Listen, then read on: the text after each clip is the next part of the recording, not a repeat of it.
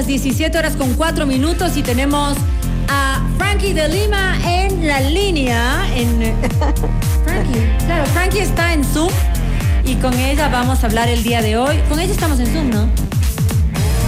Con el Daniel. Ay, Dios mío, perdón, Frankie, no estamos contigo en Zoom. Pensé que estábamos contigo en Zoom. No sé por qué, pero son las 5 de la tarde y lo bueno es que estamos en Zoom con Daniel Sánchez Pasimiño, el origen de la lógica. Y sabes qué es lo que pasa? Que habíamos hablado de esto la semana pasada, ¿verdad? Que íbamos a hablar de de dónde viene la lógica. Así es. ¿Y por qué te dicen, pero si es lógico? Claro.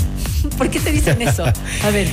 Bueno, debemos entender que una de las cuatro dimensiones del pensamiento humano tiene que ver justamente con la lógica. Esta, esta capacidad muy especial que tiene el ser humano de encontrarle una razón aparente a las, a las cosas que suceden. ¿De dónde viene esto? Pues simplemente desde los grandes pensadores, te puedo decir Aristóteles, Pitágoras. Lo que ellos hicieron es como, eh, de alguna forma, ya concentrar los conceptos de búsqueda sobre la verdad que el hombre venía teniendo desde hace muchísimos años. Ajá, ajá. Eh, El hombre siempre se ha preguntado eh, quién es, de dónde vengo, a dónde voy, Sí. por qué pasa O esto. sea, nos preguntamos. Digamos que de hecho incluso una de las malas noticias que tiene la inteligencia es que te vas a preguntar muchas más cosas mientras, mientras tienes coeficientes lógicos más elevados. Ay, Eso te quita y te resta capacidad de vivir fluido el presente porque vas a tratar Pero de también hay una razón. capacidad de bloqueo. Te digo, porque por ejemplo, yo sí soy de las personas que me he cuestionado en algún momento, como que te paras frente al espejo y dices, ¿por qué estoy yo? Y soy yo, y Claro. está decidiendo, y tengo ese libre eh, albedrío, y, y puedo ser yo, y quién soy yo, y, y- y digo, a ver, a ver, estas preguntas me van a llevar a, a la Claro, locura. Entonces, claro. como que también te, blo- te bloqueas. Sí, puedes ser consciente, digamos, de eso. Sí, o sea, o la otra, ¿cuál es la otra, la otra eh, salida que tú le verías a este tipo de preguntas? Porque es bloquearte o empezar a indagar, Mira, a estudiar. entendamos que nosotros, primero, ¿cuál es la zona del cerebro que se encarga de eso? Es toda la parte de la corteza del, de- del ser humano, la, la cáscara, digamos así, del cerebro del ser humano, está hecha y está fabricada justamente para esto. Digamos que al ser los seres más evolucionados, no civilizados, que es distinto, evolucionados eh, del- de la naturaleza, vamos a tener como esta esta propensión a la pregunta del autoconocimiento y del descubrimiento de los fenómenos, porque tratamos de encontrarle una explicación a las cosas. Sin embargo, también debemos entender que tenemos dos sistemas y el cerebro no se equivoca al tener un sistema de respuesta inmediata a las cosas y un sistema de respuesta lógica o reflexiva. El problema es que a veces respondemos con lo inmediato lo que deberíamos reflexionar y a veces reflexionamos demasiado lo que debería ser inmediato. Ay, Dios mío, ¿cómo Entonces se nos eso? termina cruzando las cosas y terminamos en procesos de análisis y análisis que generan parálisis. Entonces eh, es, es básicamente entender lo que realmente va a tener consecuencias a largo plazo en nuestra vida y como alguna vez me decía uno de mis mentores, antes de que usted haga algo, reconozca si está dispuesto a pagar las consecuencias de lo que va a hacer para Ajá. que tome la decisión de hacerlo conscientemente. Ajá. Entonces, eh, y hay cosas Eso que te no... genera como mucha más tranquilidad porque ya sabías lo que Correcto. te venía. Así es. Entonces vas a delimitar la causa-efecto, costo-beneficio, el problema y la solución, que son las tres bases y los tres pilares de relaciones que componen y estructuran el pensamiento lógico del ser humano. Ajá, Ujú. ajá. Entonces, ¿para qué nos sirve la lógica? ¿Por qué es importante la lógica? Digamos que la lógica, si bien nos permite entender un fenómeno externo, realmente el principal concepto o lo que nos agrega valor de la lógica es el hecho de poder integrarla a un concepto interno. Haz de cuenta que dentro de la lógica nosotros tenemos un puzzle en la parte interna que nunca va a estar completo. Entonces, cuando nosotros vemos un fenómeno externo, lo analizamos, que básicamente la palabra análisis quiere decir descomponerlo en pequeños elementos, lo sintetizamos, podemos convertirlo en la piecita que faltaba para que se habiliten nuevos pensamientos en mi cabeza. Pero también podemos convertirlo en una pieza que no cabe con nada de mi cabeza y es ahí cuando se generan los procesos de disonancia cognitiva o pensamiento lógico contradictorio, en donde yo comienzo a pensar que lo que yo creía o pensaba no era lo correcto. Y en realidad lo que nosotros tenemos siempre son verdades descompuestas e incompletas. Entonces, yo lo que tengo que hacer al mirar un fenómeno es tratar de entender desde lo que está pasando con un concepto de objetividad, que es la objetividad, mirar el objeto tal cual es y no tal cual soy. Sí. Sintetizarlo, de, eh, es decir, analizarlo, descomponerlo en pedacitos, ver cómo eso contribuye a lo que yo pienso Sí. y eso agranda mi conocimiento. Ajá. Lo otro, el hecho de que yo trate de irme en contra del fenómeno por mi limitada realidad, genera un una compleja necedad. Ajá. Y en compleja cambio- necedad. Sí, y al mismo tiempo, el hecho de que yo quiera Por construir tu un limitado concepto. conocimiento. Claro, mira, si estamos hablando tú y yo, es probable que tú tengas un criterio muy distinto al mío.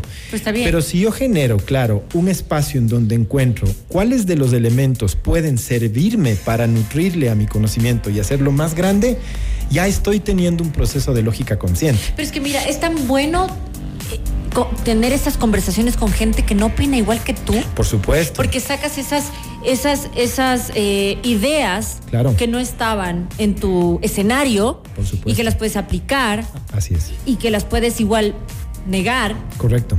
o que las puedes pegar o Yo- ¿no pero- entiendes? Pero yo creo que siempre y cuando esa persona tenga el conocimiento de la causa, ¿no es cierto? No, que, claro, que claro. esté enterada, que esté informada.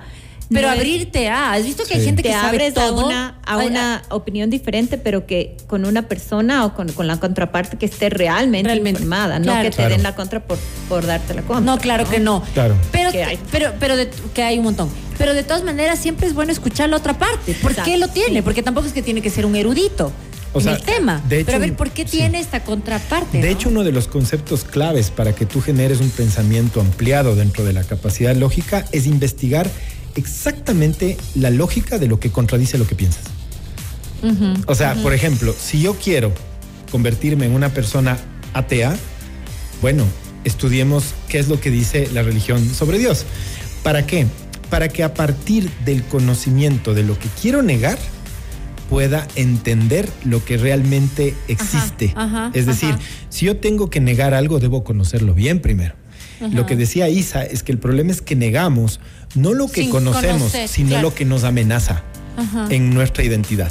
Ajá. Y eso no es construir un pensamiento lógico profundo y abarcativo. Pero además, ahora que somos mucho más eh, conscientes y más curiosos, creo que podemos hacerlo, porque anteriormente era como una corriente, claro, por ¿no? supuesto. O sea, es como que si tu familia es atea, tú eres ateo. Así es. Pero ahora tenemos como uh, sociedades mucho más em, curiosas, Así es. ¿no? Entonces, gente que dice, "Va- vamos a ver de qué se trata, ¿no? Entonces, eso es bueno. Y es por eso que de ahí viene el concepto de pensamiento crítico. Que el pensamiento crítico tiene que ver con esta capacidad de descomposición de elementos y adaptación de nuevas realidades personales. Esto es lo que nos da un pensamiento diverso que honra la universalidad partiendo del respeto de la individualidad. Ahora, esta es una materia que se da en la universidad, ¿no? Sí, tienes un pensamiento lógico que se basa en ejercicios matemáticos, pero el problema de la ¿Qué universidad... problema? Ese es el que, lo que quiero saber, porque esta es una materia que se da desde siempre. Claro, el problema La es que no te permiten generar una aplicación hacia la vida real. Pero ¿cómo no te van a permitir? Desde no permitir significa dónde está la lógica. Claro. O sea, no te dan la aplicación. O sea, por ejemplo, yo puedo saber descomposición de elementos, puedo aprender cálculo diferencial, cálculo integra- integral. Ok. Entendamos Yo cómo pretendo es. saber que lo que dijiste sé, pero no tengo idea. Toda esa, Suena lógico, Suena lógico. Toda esa cantidad de conceptos que tú has aprendido, ¿cómo podrías aplicarlos dentro de tu vida? Voy a darte un ejemplo. Uno de los casos, no sé si es el primero o el tercero de factoreo, que se llama factor común, que básicamente lo que hace es agarrar dos ecuaciones y compararlas para encontrar cuál es el elemento que se repite o la variable que se repite. A más B más C y en el otro dice A más C más D. Bueno, ¿cuál se repite? La C. Ajá. ¿Para qué sirve eso? O sea, te dejan en Es eso, lógico. ¿no? Eso sirve, por ejemplo, llevándolo al plano de la conducta humana, para entender que cuando yo estoy en una relación, que no es más que una comparación con otra persona, yo debo encontrar las cosas en las que nos parecemos para poder entablar relaciones más cercanas. ¿Ya? Entonces, cuando yo encuentro el elemento en el que tú y yo nos parecemos, independientemente de qué tan distantes seamos en otras cosas, podemos llegar a tener algo que sume y que, Que multiplique entre los dos. Claro. Esa es la común. aplicación de la, del razonamiento lógico del álgebra hacia lo que tiene que ver con las relaciones humanas y es así como debería darse la materia. Pero nos quedamos en la simple álgebra y entonces tenemos gente que saca buenas notas, pero que no necesariamente desarrollan sus habilidades blandas. Ajá.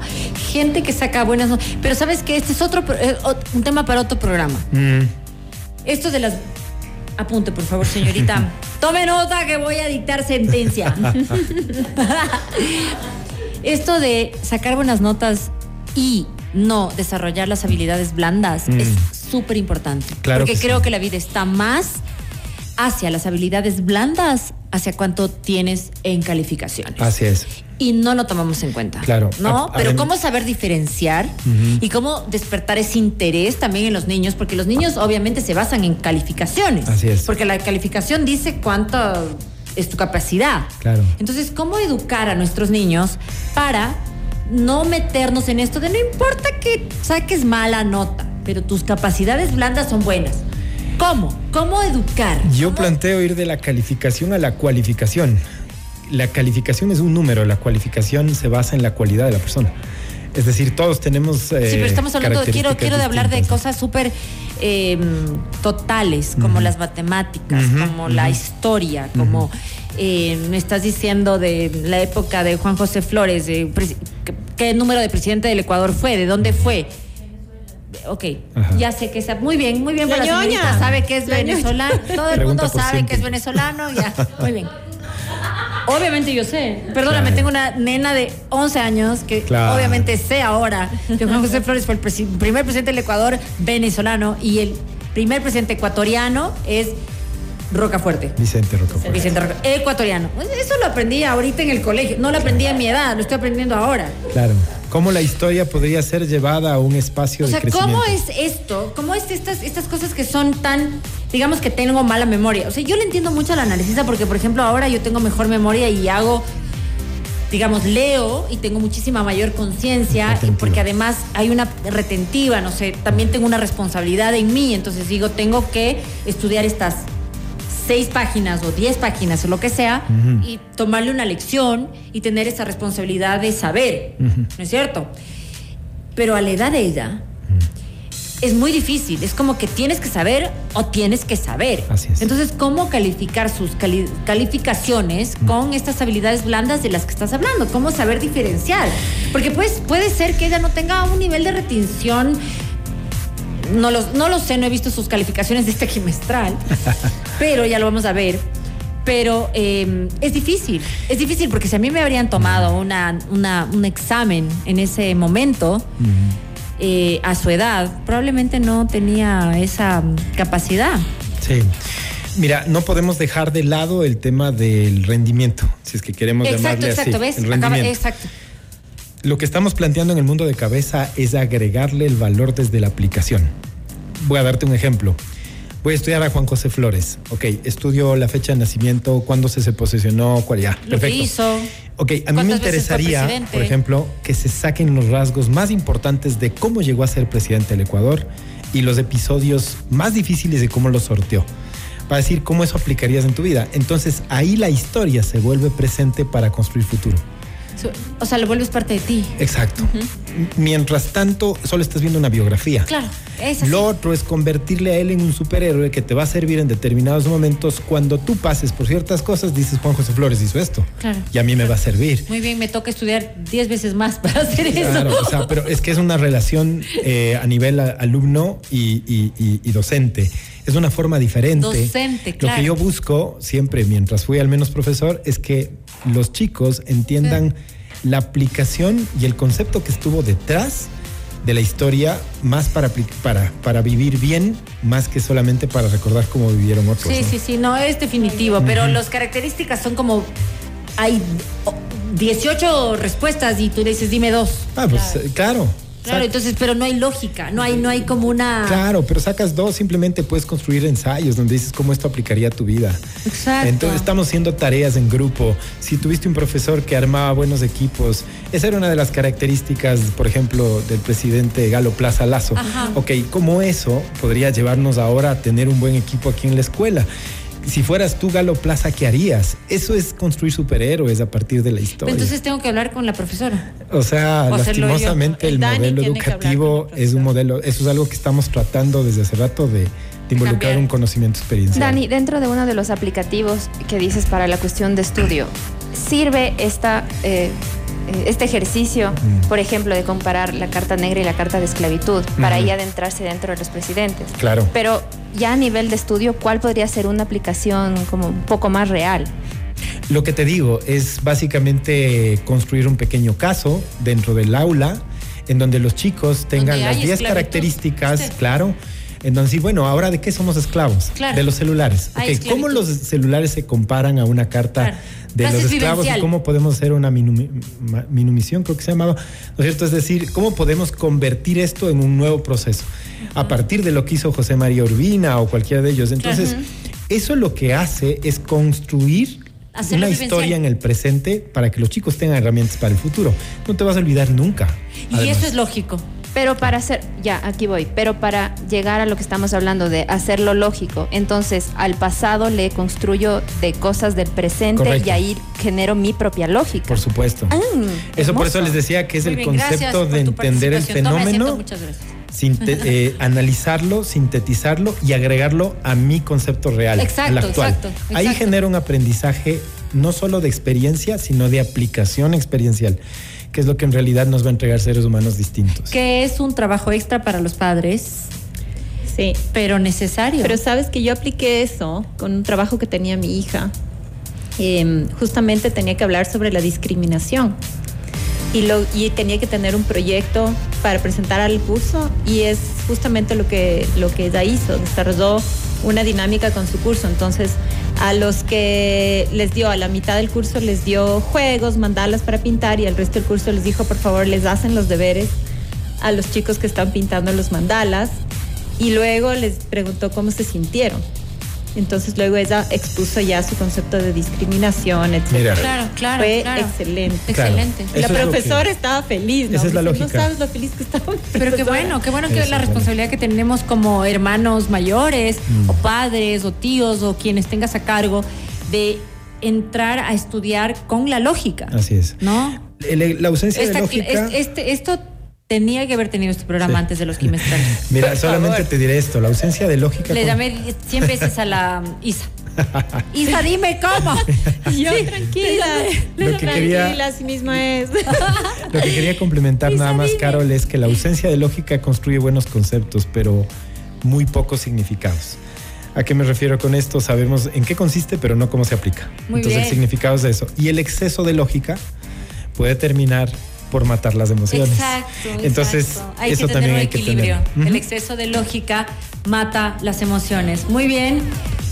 Si te vas por lo lógico, entonces te vuelves loco. Dices, no, es que no tiene lógica. No, Claro. deja también fluir. Muy el bien. amor no tiene lógica. Espectacular. Hacemos una pausa y regresamos. Si te perdiste este live, recuerda que siempre puedes verlo a través de FM Mundo Live y nuestro canal de YouTube. Ya volvemos.